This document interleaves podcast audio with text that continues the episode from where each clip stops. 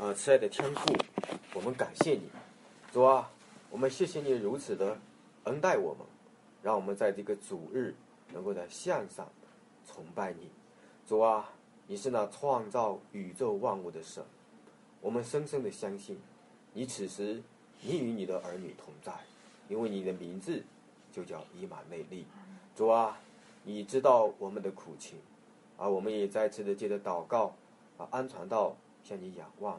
他虽然被拘束，但是主啊，我们深深的知道你的恩典、你的力量、你的呼召仍然与他同在，盼望他能够在你面前为你做那美好的见证，你加力量给他。我们也接着祷告，求主你赐福我们在这里的每一位弟兄姐妹。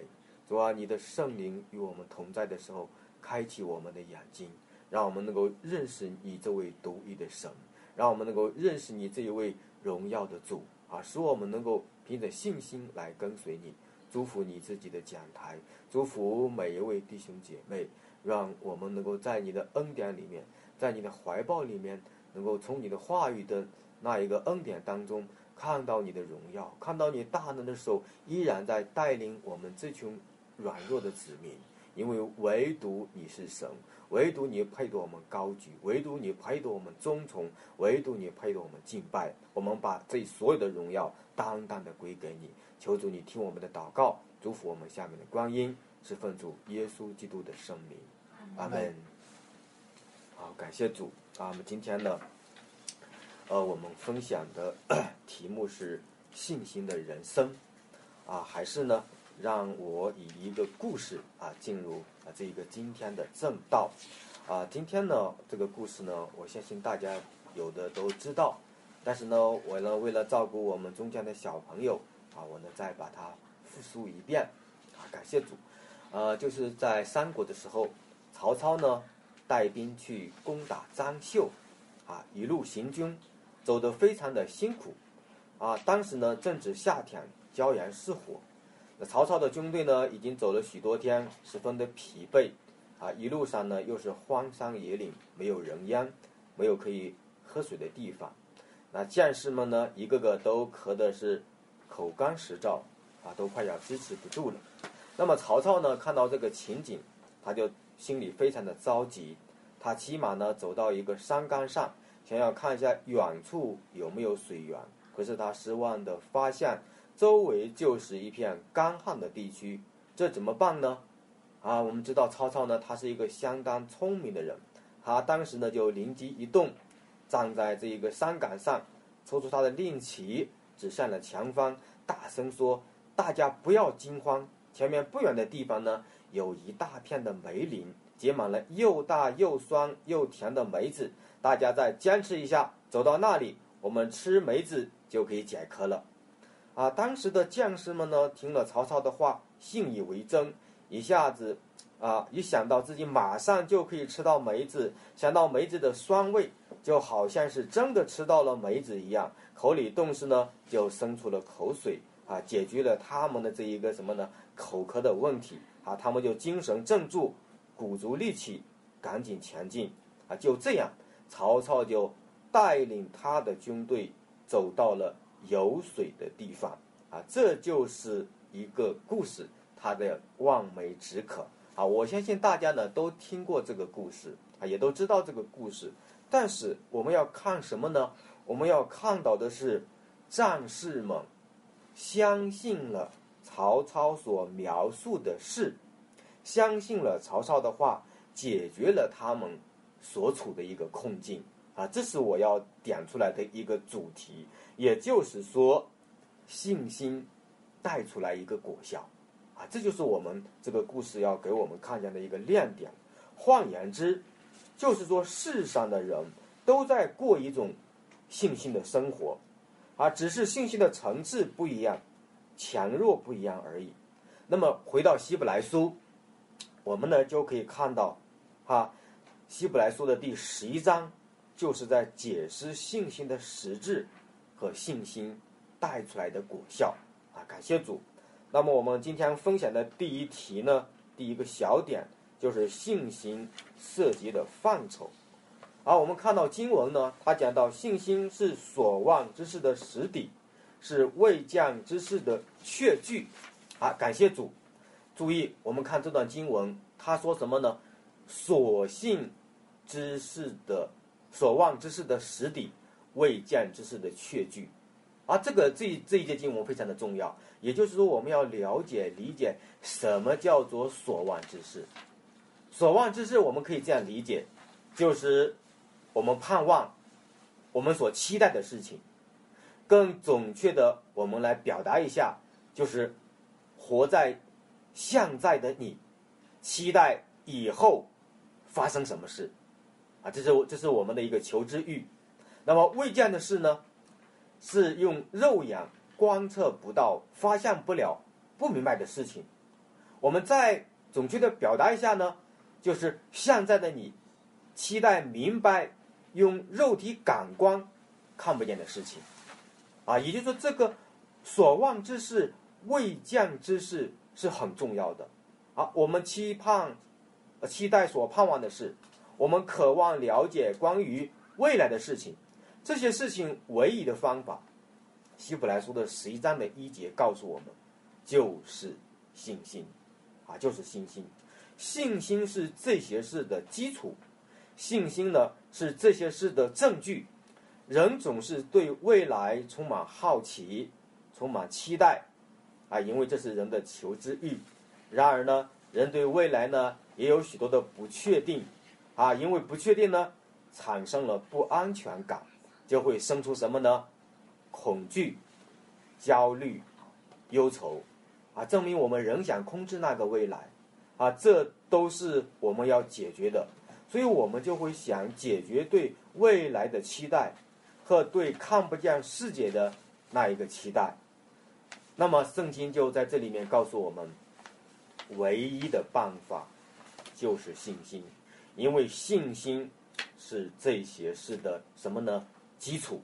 好，所以我们在这里面看到的所望之事，就是以后要发生的事情，甚至于我们可以再把这个时间观再给它拉长，我们可以说。所望之事，一直到永恒里面的事情都涉及到了，啊，未见之事呢，就是肉眼看不见，我们肉体的感官不能够明白、不能够了解的事情，甚至于我们再把它的范畴范围再扩大一下，就是灵界里面的事情，这些事情，圣经告诉我们，都需要信心，啊，所以三节呢就说，我们因着信。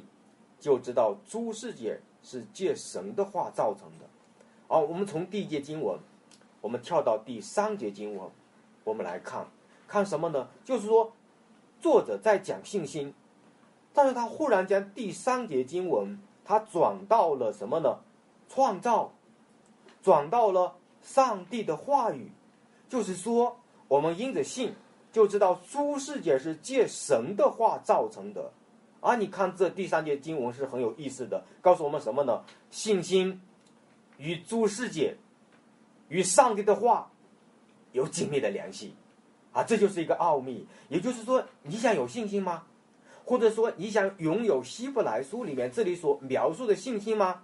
那你就需要与神的话语、与上帝所创造的世界给它联系起来，我们就能够找到那一个信心的源头，啊。那我们首先来处理一下“诸世界”是什么意思？“诸世界”经常出现在希伯来书一章的二节，他就讲到神曾借着基督创造诸世界，而二章的五节呢，讲到将来的世界，也就是暗示着什么呀？以前的世界、现在的世界、将来的世界，都是上帝所创造的，都涉及到。上帝的创造，那这样呢，我们就可以概括一下诸世界是什么意思呢？第一，就是一段没有开始与结束的漫长的时间，我们可以把它理解成是永恒。第二呢，历史当中的一段时间，比如说以前、现在、将来的时代，啊，另一个呢，它就准确的表达是一个世界，啊，是一个生存的空间。所以诸世界是怎么来的？诸世界怎么来的呢？我们看到圣经的描述，它是什么呀？上帝用他的话语造成的。啊，因为什么呢？因为神说有就有，命里就立，对不对？这是我们所知道的，这是我们所认识的、所认可的。我们身处的这个时代、这个世界、这个环境，是借着神的话语创造的。也就是说，上帝借着他的道，借着基督，创造了我们这个生存的环境。啊，这是我们的信心要所明白的。这个世界不是从可见的物方兴出来的，这个世界并不是肉眼看得见的物质变成、改变、更新的一个状况，不是的。神否定了自然而有的无神论观点，他告诉我们说，是他创造的。啊，这是我们信心的一个基层点。为什么上帝要这样讲呢？他目的就是在这卷书里面要兼顾我们的信心。好，我们现在确定了，诸世界是神创造的，意味着什么呢？意味着以前的时代、向近的时代、将来的时代，都是神创造的。他创造的，他当然掌管，对不对？啊，所以诸世界呢，也包括物质看得见的世界，也包括了我们看不见的那个世界。都是神创造的，这样呢，我们就可以知道诸世界呢，涵盖了时间，涵盖了空间，包括了万有万物，都在神的手中，啊，这是神要给我们借着这段在这一节经文要表达的意思。诸世界与神有直接的关系，而不是什么呀降级的关系。那么神告诉我们，这是要做什么呢？他要表达一个什么意思呢？他要告诉我们说。我们人人生存在的向近的这个时代，我们活在当下，活在看得见的物质的世界里面。我们要明白了解一件事情，就是将来所盼望的事情和没有看得见的奥秘的属地的事情，都要与上帝有关系。这就叫做信心。也就是说，你想明白以前。明白现在，明白未来，都要与上帝有关系，因为上帝创造了这一切，而我们连接上帝的奥秘就是信心。换言之，我们余生连起来唯一的道路就是信心啊，就是信心。我们知道与神联系是很重要的，但是我们会看到什么呢？我们要知道神是摸不着的。是吧？它是无形的，它是无质的，它是无量的。那我们怎么办？我们就是用信心与上帝来联系。再具体的说，如果说上帝摸不着，也看不见，怎么办呢？就是与他的话语连接，明白了吧？就是罗马书十章的十七节告诉我们的：因为信道是从听道来的，听道是从基督的话来的。换言之，我们与神建立信心，其实就是与神的话语建立信心。也也也就是说，你抓住了上帝的话，等于你就抓住了上帝的应许。你摸准了上帝的那一个法则和那一个旨意，就建立起我们生命中的信心。啊，所以我们就会看到耶稣基督说，他就是道路。真理和生命，我们有真理，我们就有路可走，我们才是一个真正的生命。也就是说，生命与上帝联系起来，才是真正的生命。一个人拥有神的话，才是真正的生命。啊，感谢主啊！这就是希伯来书要告诉我们的。那么应用到我们的我们的现场，比如说应用到我们的这个时代，应用到我们的生命当中。我们来运用一下我们的信心。现在我们活在神创造的物质世界上，我们盼望知道以前的世界是从哪里来的，发生了什么事？你如何来处理这个难题？这就是未见之事，这可以说是我们所盼望所知道的。圣经怎么说呢？圣经说，是他创造的。圣经告诉我们说，人堕落了。圣经告诉我们说，人需要救赎。当你相信这些神摆在你面前的话语，你与这些话语连接的时候，这就叫信心。而你迎着这个信，你就知道了以前的事、现在的事、将来的事，啊，弟兄姊妹，所以这样我们就可以和这个上帝的信心啊联系起来。所以，例如，比如说我们现在想知道未来要发生什么大事，我们不是去街头占卜，我们不是寻求无师巫婆，我们是干什么呢？来到圣经里面，看耶稣基督说什么。他说什么呢？他说他要再来，他要审判这个不义的世界，并且把我们带进他的荣耀里面，进入永恒，奖赏我们。那么弟兄姊妹，我挑战大家，你信吗？如果你信，你的根据是哪里？你的根据就是基督讲出来的话语。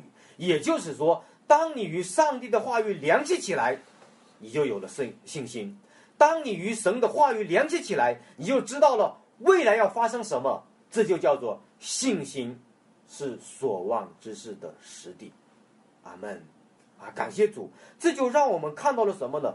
看到了信心在我们生命中发挥了那一个了不起的果效，是因为神的话语。好，我们再可以换个思路来再想一下，我们看到的现在是活在一个物质的世界当中。但是在物质世界之外，还有没有世界？有没有世界？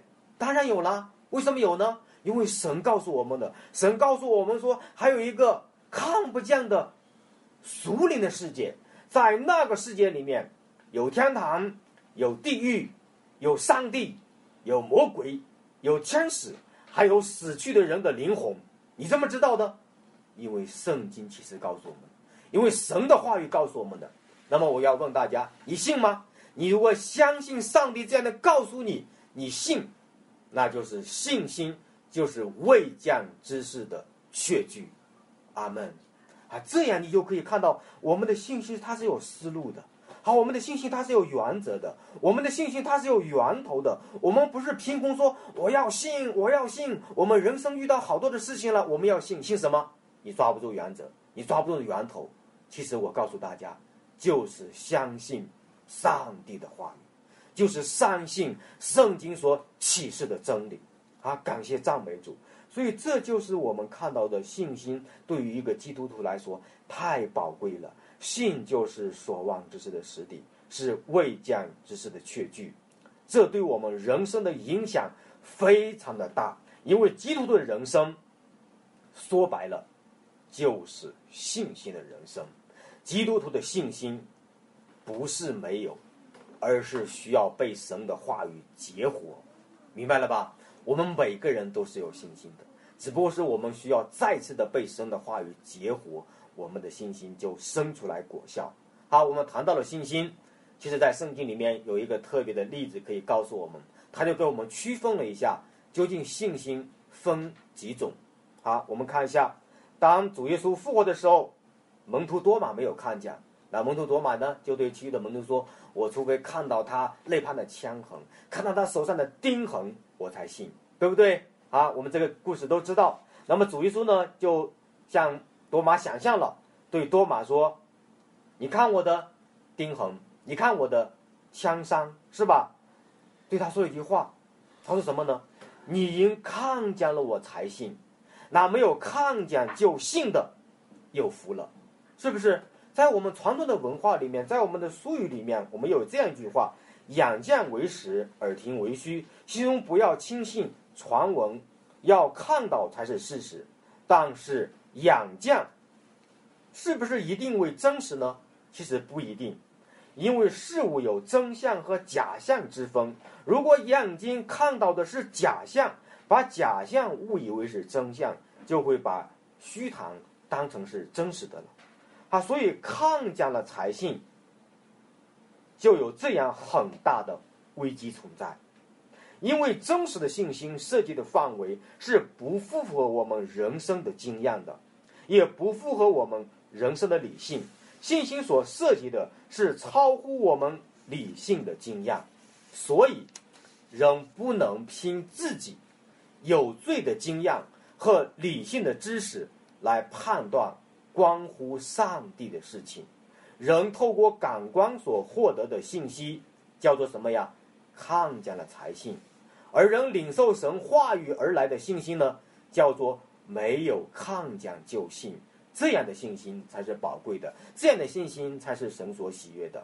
没有抗将就信，与抗将的才信，不是程度上的不同，而是本质上的区分，也是源头的不同啊！感谢主。我举一个生活中类比的例子，来让大家区分一下看得见的信心和看不见的信心啊。比如说，我们现在超市的羊肉好，我们举一个最大家通俗的例子。啊，平均的价格是现在是，应当是四十块钱一斤，对吧？今天呢，忽然个别的大妈对张弟兄说：“小张啊，今天超市的羊肉非常的便宜，才三十三元一斤，你快去抢购吧！我刚买回来，这个时候真的很便宜啊！你听见了就信，你就跑出去到超市去购买，这个叫什么呢？这个就叫看得见的信心。”啊，信心当然了，带出来一个心动，是吧？啊，你就风风火火的去逛超市去了，对不对？这就是我们平常靠着经验、靠着理性的区分啊，能够获得的信息啊，这叫做看得见的信心。我们再换一个思路，我们来再看一下，比如说，啊，小张呢听到个别大妈的这个好消息之后呢，他又给自己的好朋友，啊，就是超市的经理打了个电话，他说现在的羊肉是不是三十三块呀？经理回答说：“是的，这个没有问题，但是你不要着急，国家有一个惠民政策，十天之后呢，国家补贴羊肉的价格会降到每斤十八元，你十天之后再来购买更便宜，肉质还更好。”那小张听了呢，他就说什么呢？好，那我准备十天以后再买，我现在不买了，因为十天以后比现在更便宜。这个叫什么呀？这个叫做没有抗价就信。为什么呢？我给大家再区分一下，因为超市经理的话比隔壁大妈的话更有权威、更可靠。为什么呢？因为他的地位就摆在那里呀，对不对？并且他是内部的消息。同样的道理，人获取信息的源头也在决定人的信心，影响人的信心。隔壁大妈是一个小人物，是不是？他是一个小老百姓啊。超市经理的地位。权威比他大多了，然而，我要实实在在告诉我们亲爱的弟兄姐妹，我们所信的神，我们以这一位神比超市的经理更伟大，因为他是创造宇宙万物的神，是独一的主宰。那么，我要挑战大家：你相信他的话吗？你相信他的话，你就有绝对的权威在你的生命中，你就有绝对的信心。所以，我们再回来思考，当主耶稣基督说：“你们看那天上的飞鸟，也不种，也不收，也不积蓄在仓里，你们的天赋上去养活它，你们不比飞鸟贵重的多吗？为什么要忧愁吃喝穿戴呢？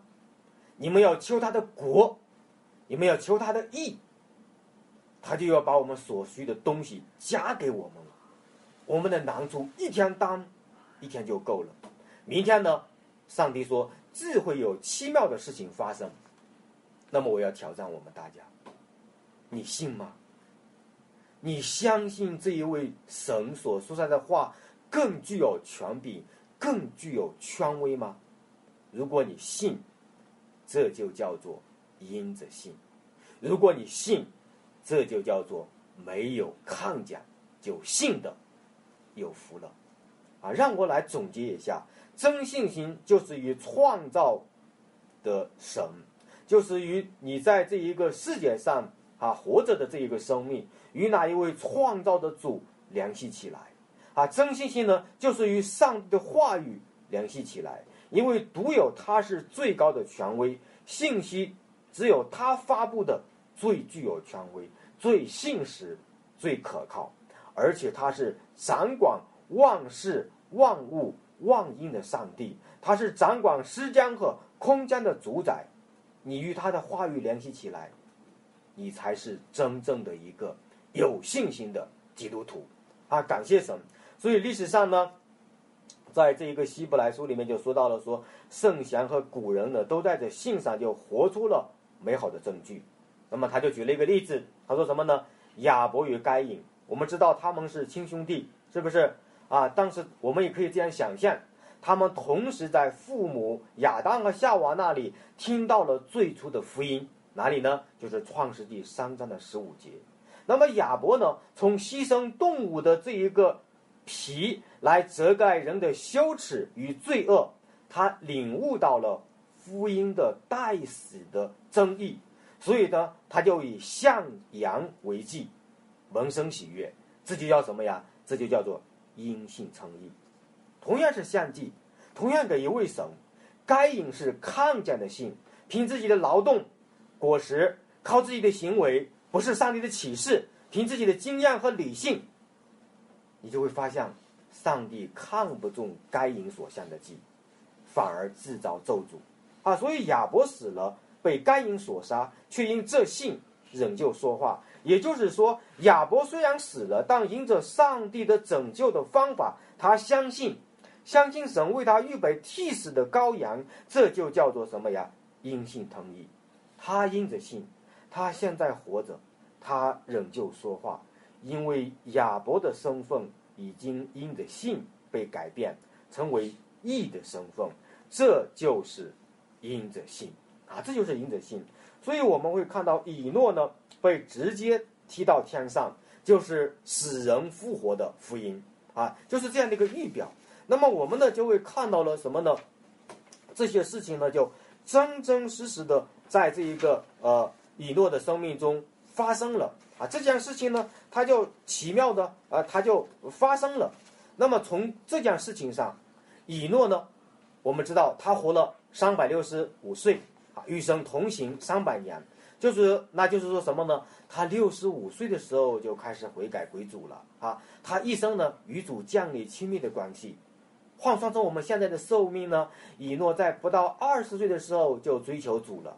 啊，也就是说，他一生都在奉献给主，为主而活，这就是以诺的因着信。啊，感谢主，你就会怕看到了什么呀？看到了我们的人生，我们的信心与神的话语有密切的关系。啊，这是第一点。第二点，我们看信心萌生的喜悦，人非有信就不能得生的喜悦。因为到神面前来的人，你必须信有神，却信他赏赐那寻求他的人。人与动物最大的不同，就是人受造之初被赋予神的形象啊，这样的一个不同。所以这就是说，人神的形象在人里面是非常荣耀和尊贵的。然而，我们还有一个不同的地方。在哪里呢？就是人与动物还有一个不同的地方，就是说什么呀？都是上帝造的，可是呢，动物它没有上帝的形象，而人有动人有上帝的形象啊，这是一个区别。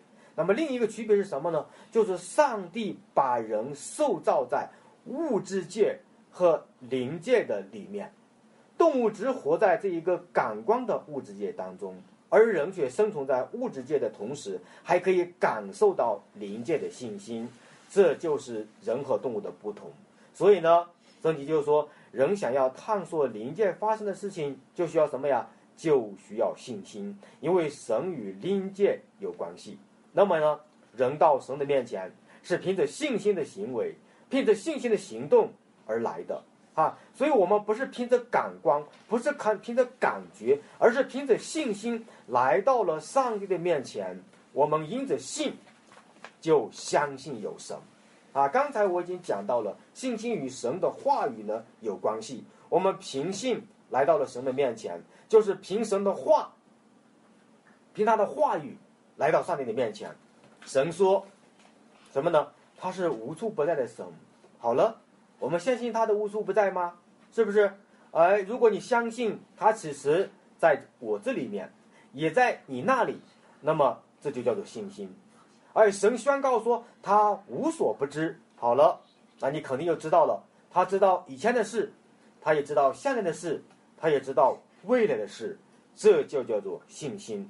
如果神说他是无所不能的，就你就要相信他什么事情都能够做。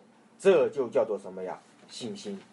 那么我们想问一下大家：我们凭信心认识神，那么你凭着信心相信上帝爱你吗？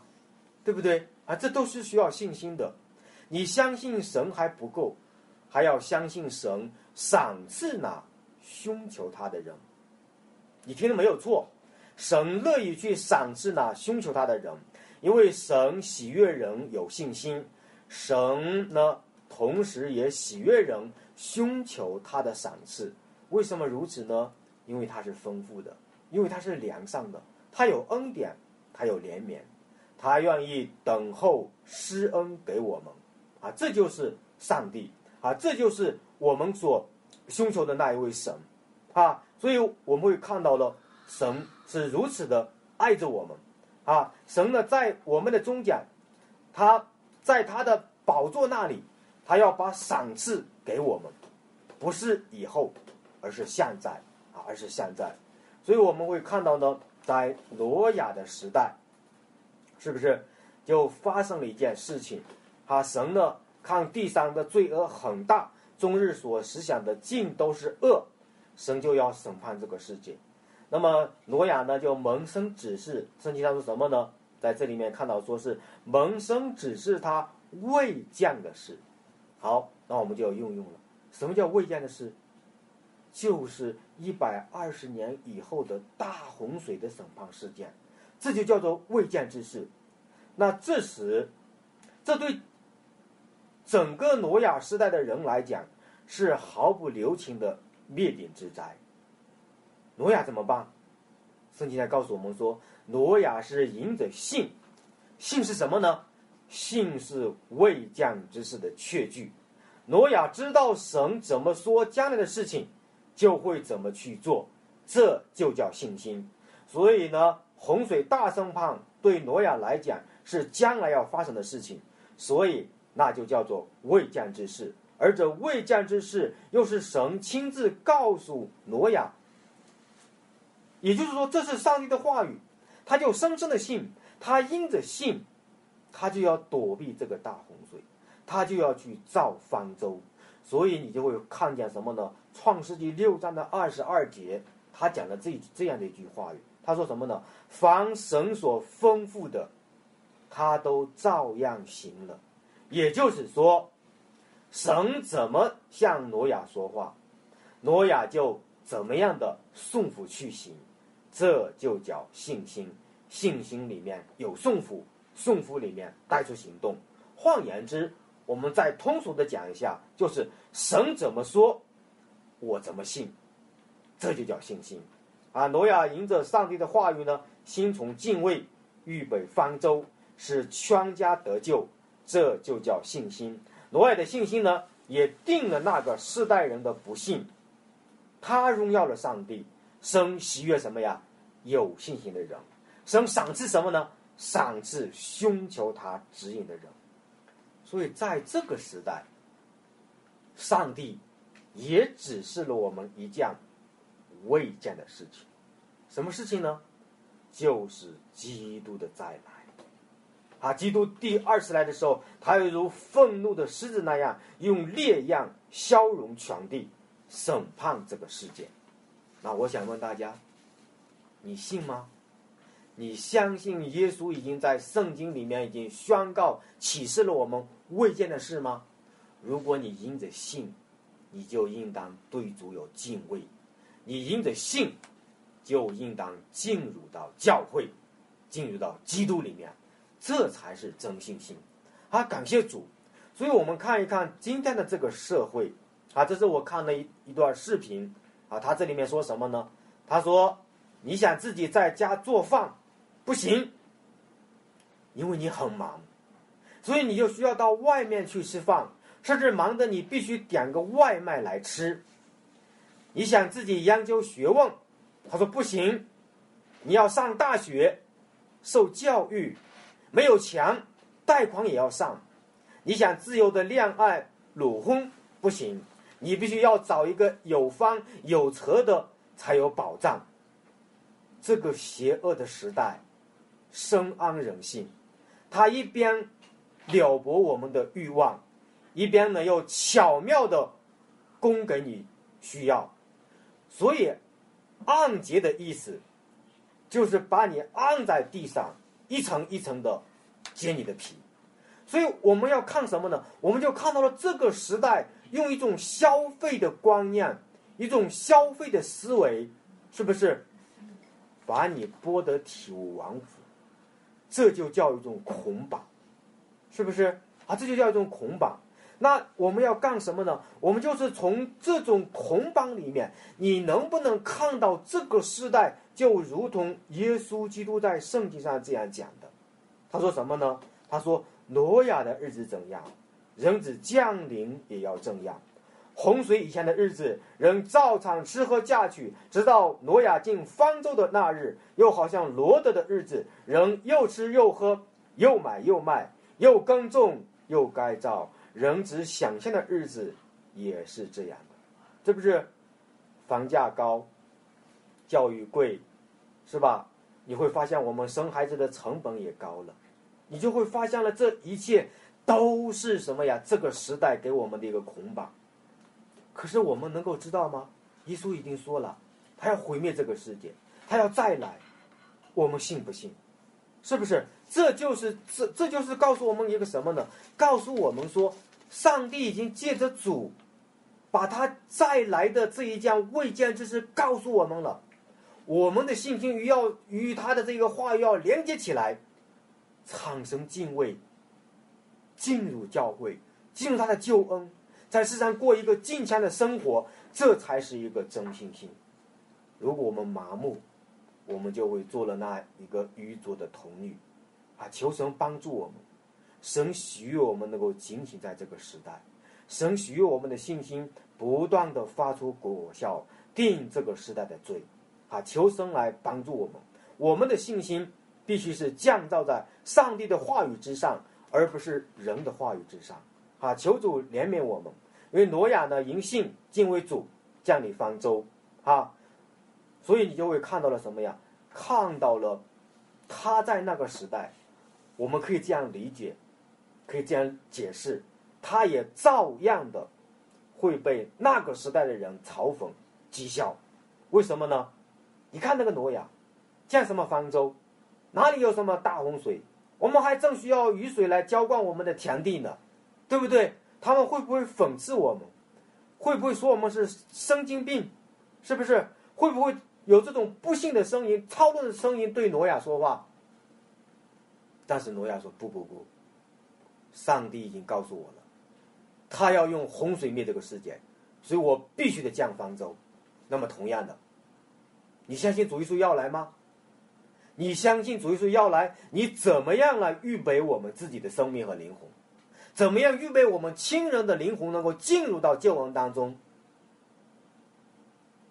求主真的是让我们思考，思考上帝。”借着圣经对我们说的话，因为只有在神的话语里面，我们才能够找到出路，我们才能够找到我们用信心回应的方法。求主怜悯和帮助我们。好，第三点，我们看信心是冒险的行动。我们看到了亚伯拉罕啊，我我很感恩，就是我们现在一直在读创世纪啊，我们也看到了亚伯拉罕的人生是蒙神赐福的人生。大多的基督徒都喜欢亚伯拉罕的故事。亚伯拉罕蒙召离开自己的家乡，啊，离开自己的家乡加勒利的乌尔。圣经告诉我们说什么呀？当时他不知道去哪里去，也就是说他不知道去哪里，他该怎么办？是需要信心。所以你就会看到了，在使使徒行传的七章的二节到三节。斯提凡呢谈到了亚伯拉罕蒙召的时候，神对他说的一句话，他说：“你要离开本地和亲族。”他就离开家乡，住在哈兰。啊，如果我们打开那一个呃地图，你就会知道什么呀？亚伯拉罕所住的家乡是在加勒底的乌尔，他和那一个迦南是什么样的？在同一个水平线上。但是上帝呼召他说离开家乡的时候。他没有横跨两河流域，他没有横跨沙漠直接进到迦南，而是什么呀？顺着这一个两河流域，一直到了这一个呃幼发拉底河的那一个源头的地方，就是哈兰这个地方。他不能横穿旷野直接到迦南，因为神没有直接告诉他说你要去迦南，所以直接直到他来到哈南呃哈兰的时候，神的话语再次的领导他说你要离开这里面，再走，他才走到了迦南。他走到迦南的时候，神才告诉他说我要把这地赐给你。你看到了什么呢？看到了基督徒的人生。就是被上帝所引导的人生，啊，上帝说什么，他就去做什么，这就是信心。所以，当创世纪十二章的七节，耶和华向亚伯兰想象说：“我要把这地赐给你的后裔。”他才来到了上帝要他来的目的地。也就是说，上帝呼召的那一天，从来没有告诉他具体的方案、具体的答案，说你要到迦南。到某个地方没有，他只告诉他说：“你离开你的家乡。”哎，他就离开了，这就叫做什么呀？信心啊，这就叫做信心。所以他出去的时候，他不知道往哪里去，是很正确的，因为他顺服上帝的话语，遵命出去，这就叫做什么呀？因着信。但是对于亚伯拉罕来讲，是有挑战的，他的人生呢，就成为冒险的人生。许多人的失败，就是没有踏出信心的一步。亚伯拉罕成功了，为什么成功呢？因为他敢于冒险。他怎么怎么就敢于冒险呢？因为他相信神的话，神告他去哪怎么走，他就去怎么走。好，那我们就可以这样理解：基督徒的人生呢，也是冒险的人生。你羡慕他的人生，也当效法他冒险的精神。为什么呢？因为亚伯拉罕被神一步一步的带领引导，每个时间，啊，每个地点，每个环境，神神呢都用不同的方法来引导我们，当目的呢是相同的，就是准备要赏赐你，啊，神在你要你去的地方呢在等你，等你去的那个环境、那个地方、那个时间，神就会让你得到他的奖赏。当我们会被神引导。我们也还需要顺服他，需要相信他的话，这就叫做什么呀？信心的人生是蒙生赐福的人生，啊，信心踏出的每一步都需要上帝话语的引导，这就是圣经的原则。以撒、雅各，他们呢，都是什么呢？都是这样的一种信心啊，过着这样的一种承受 信心的一种生活。啊，感谢赞美主，所以我们会看到亚伯拉罕来到迦南，神要把这个地赐给他，并使他的后裔多如天上的星、海边的沙。但是当时我们知道亚伯拉罕是没有这一个呃呃神的思路的。为什么呢？他说：“你没有给我儿子，承受我家业的后裔是大马士人以利以谢。”但神却说：“不，不是这样的。”你本身所生的才能成为你的后裔。亚伯拉罕信耶和华的话，耶和华就以此为他的义。所以亚伯拉罕的那时的那一个失望，正是神赐他盼望的开始。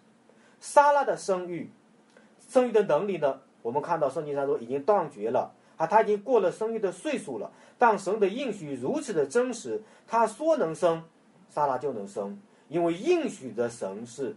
可信的，这就叫做信心啊！人在绝望中，其实我们并不可怕，可怕的是不去寻求神在这个时候对我们准备说什么。人在绝望当中，在沮丧当中，更应该寻求主，求主帮助我们，让我们能够听见主的声音，因为主的声音是我们信心的源头啊！基督徒的人生就是需要神话语的人生。神的儿女呢，所要承受的福分，就是天上那座有根基的城。这是神信使的应许，这是给亚伯拉罕的，也是给所有每一个信靠神的儿女的伟大的盼望。我们在今生，如果你真正看见了神在远处为我们设计的这一个伟大的意象，你就会欢喜领受，欢喜迎接。这就叫做因着信。所以呢，我们可以说我们是有福的，我们是被神祝福的。我们被神祝福有一个明显的记号，这个记号很特别。怎么样特别呢？这个记号就可以判断你有没有奖赏，有没有这一个伟大的祝福，有没有天上这一个有根基的城。这个记号在我们每个人心里面做了一个烙印，是什么烙印呢？就是如果你的生命此时你承认自己在世上是寄居的，是客旅。那么，你在天上的盼望，那个有根基的城，就是属于你的。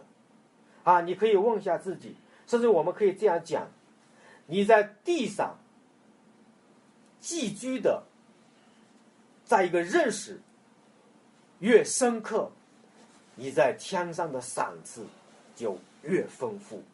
啊，王一牧师呢，他讲过一句话，他说：“你在地上有盼望。”证明你在天上绝对没有盼望。如果你在天上有盼望，说明你在地上并不盼望什么啊！感谢神啊！这就是我们的信心。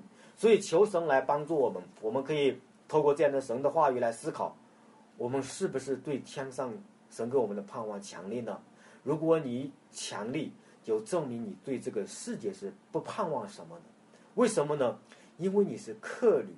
是寄居的，啊，是寄居的，所以感谢主，人的信心就是这样被上帝所塑造的。其实我们非常的惧怕神挑战我们的信心，我们一听试炼，我们就有些害怕。但是试炼的背后，完全是上帝更大的祝福。啊，基督徒的人生是信心的人生，那么我们的信心呢，就会被神不断的挑战。不断的试炼，所以你你会看到了，在这段经文当中，亚伯拉罕呢被神要求要把自己亲生的独生子献为反祭，那是什么意思呢？那就是就是要把他杀死呀，对吧？这对亚伯拉罕来说是多么大的考验！亚伯拉罕面临的困境就是这样的，什么意思呢？我们注意了，亚伯拉罕他能够从。创世纪的二十二章那里面那个试验的高峰，能够想明出信心来，它是有根有据的。所以在这里面他就说什么呀？就像仿佛把神已经把呃死而复活的伊撒赐给他一样。好，我们可以这样理解，理解什么呢？亚伯拉罕当时在面临这样的困境、面临这样的试验的时候，他会这样的想：现在你要把我亲生的儿子献给你，但是你以前又说什么呢？你以前曾说过，说从伊撒生的才成为你的后裔。你我呢？现在如果要向房祭给你，我就必须得把伊撒杀死。那后裔的应许岂不就成了空谈了吗？是不是？但是我们再换个思路来讲，假如伊撒一死，应许成空，这合乎上帝的信实吗？肯定不符合。所以信心的支撑点就是什么呢？一定给亚伯拉罕一个跳跃，这个跳跃就是：假如我现在把伊撒杀死，献为防祭，上帝一定能够使他复活，因为他应许说，伊撒生的才是承受亚伯拉罕祝福的唯一的后裔。那么在这个意义上，他死了，他必须得复活。神自然能够使无变为有，赐我给伊撒。我相信，我杀死他之后。他能够复活，这就叫福音，啊，就是说神试炼他之后，他就能够看到上帝给他的这一个恩典，这就是信心的一个跳跃。所以在这个过程当中，圣经呢就叫做试炼，就叫做试验。神的儿女在这一场的考试中，信心就被塑造成全，啊，求主来帮助我们。帮助我们明白什么呢？明白基督徒的人生是信心的人生，而信心的人生需要被神来挑战，我们需要冒险，但是冒险的过程是上帝要赐福我们的过程，因为你的信心，上帝一直要塑造它，啊，感谢主。那么回到现在，我们会面临着教会现在的很多的难处，我们如同亚伯拉罕一样，回到了神起初的应许。起初的胡召，他是我们的意向。我们做一个信心的跳跃，相信主不会撇弃他的教会。他会把我们再次的带入丰盛之地，带回到福星里面，带回到荣耀里面。我们需要寻求他的带领，寻求他的引导，看他的作为显明出来，这就叫做信心。所以，我们是因着信进入一间教会，因着信加入一间教会，因着信接受一间教会的牧者对我们的牧养啊，这都是我们会看到的什么呢？看到了我们信心的一个成长啊！感谢神啊！这是第三点。那么第四点呢，就是信心需要出埃及。好，我们知道埃及在圣经中的语境当中从来都是贬义的。埃及呢，它暗示着是黑暗势力的一个预表，是这个诱惑我们世界的一个预表。它也是压制神子民受苦的一个地方，是一个奴役上帝百姓的地方。啊，从剩余的角度来讲，亚伯拉罕呢承受了上帝应许的祝福。啊，他应当有后裔，有土地，有子民，有君王。那亚伯拉罕之约呢，关乎的就是后裔应验在伊撒与雅各的身上。伊撒、雅各都是从着信心死的，他们面临死亡，都尚没有得者所应许的，如同亚伯拉罕一样，他们看见自己是科旅，是寄居的，他们没有得到上帝所应许的，他们拥有的信心，就意味着有强力的强张性。什么意思呢？就是信心超越了自我的觉相。相信神应许的保证会成全，因此呢，把将来的事告诉了后裔，证明他们对应许的实相持续的期待，持续的盼望，这就叫做什么呀？信心啊，这就叫做信心。所以我们会看到了，在 后面二十二节，约瑟也是亚伯拉罕的后裔，对不对？哎，约瑟是呃整个神的子民里面。有一个代表性的人物，那约瑟的时代呢？我们可以看到，这个以色列已经成为了一个大的家族，是吧？他们从迦南地搬到了哪里呀？埃及。但是约瑟死了，他的遗体呢，就要意味着像在此时离开了神应许的迦南地。那么我们可以看到，约瑟呢，游居高位，满有尊荣和权柄。但他在临终的时候呢，叫以色列的子孙起誓：你们要把我的遗体搬到迦南，带到神的应许之地。为什么这样呢？因为是因着信，也就是说，他相信神启示给他的先祖亚伯拉罕的应许不会废去。迦南地是他本应承受的应许之地，它不属于埃及，而是属于什么呀？神，属于上帝给他的应许。虽然生在埃及，但神的应许依然是明确的；虽然身居高位，但神对亚伯拉罕的应许这意向依然是他一生的动力。埃及一切的荣耀，并没有留住约瑟的心灵和生命，因为他相信神的话。肉身虽在埃及，心却在向往着迦南。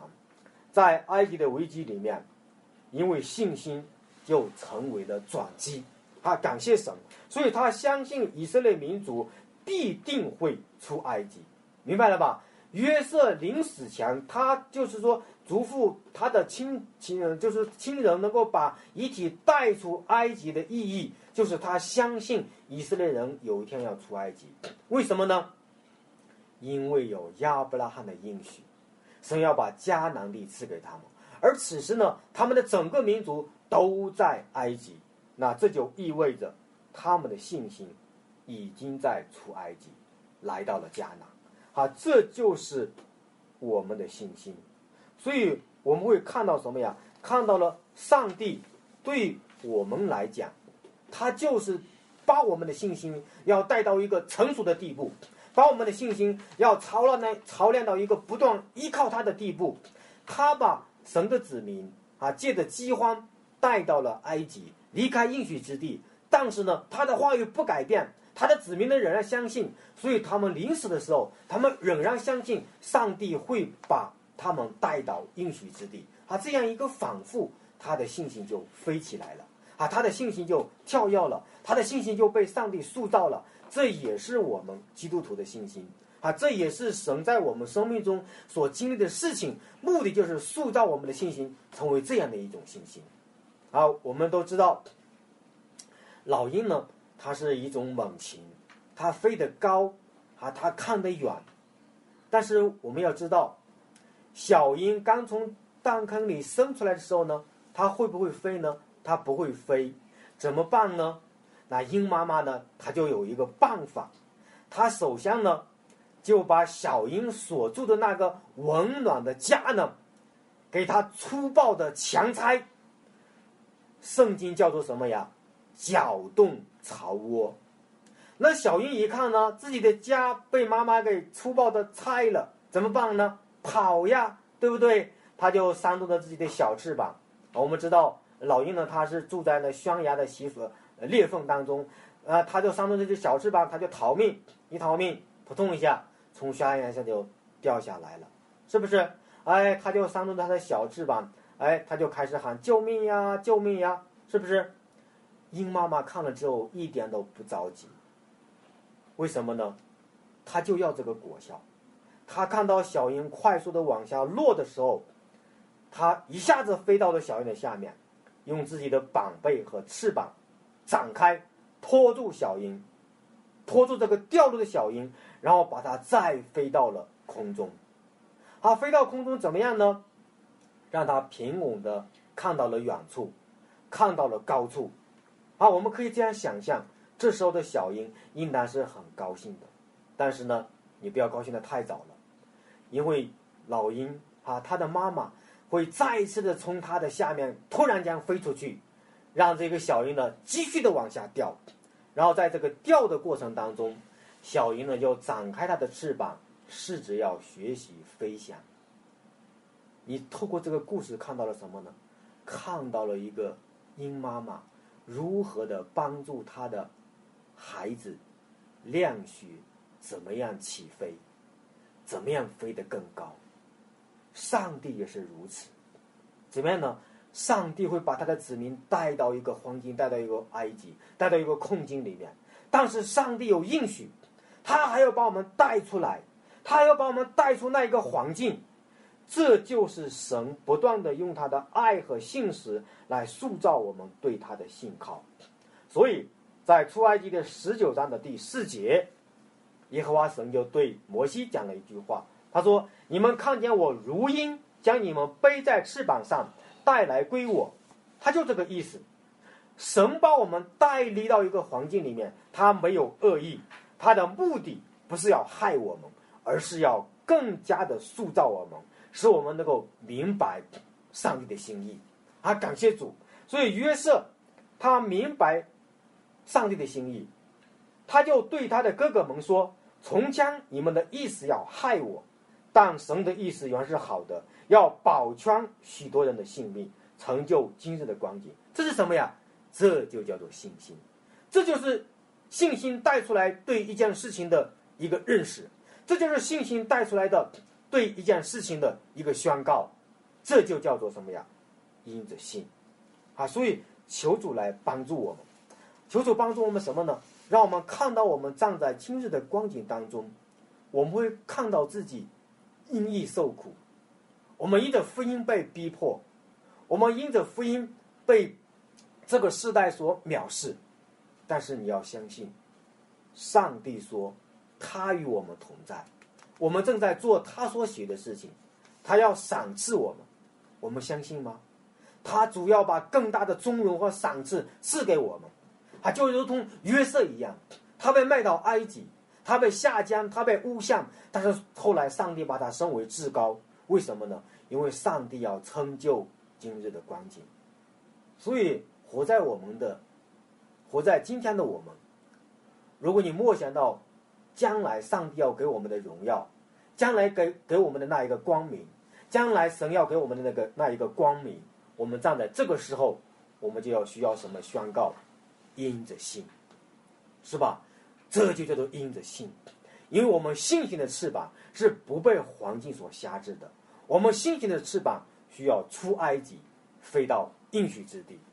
这就是我们基督徒信心的人生啊！因为上帝已经释放了我们，他要给我们自由，啊，我们的信心完全是上帝的话语，上帝的话语在我们生命中的引导，上帝的话语在我们生命中的应许。啊，感谢主啊！这就是今天啊我要分享的啊，愿上帝的话语呢，在我们的中间有功效，使我们对我们的神有盼望，盼望每个弟兄姊妹在他的话语当中有力量，有喜乐。好，感谢主。那我们来做一个简短的祷告。呃，慈爱的主，我们感谢你，主啊，我们谢谢你如此的恩待我们，让我们能够看到你如此的眷顾你的孩子，眷顾这间教会，眷顾在这个时代面临的逼迫、面临苦难的每一个儿女，使我们知道你的话语是真实的，你的应许是可靠的。我们不愿去违背那从天上来的意向和呼召，我们承担使命，活在这个时代，领受你从天上来赐给我们的福音，为你来活着。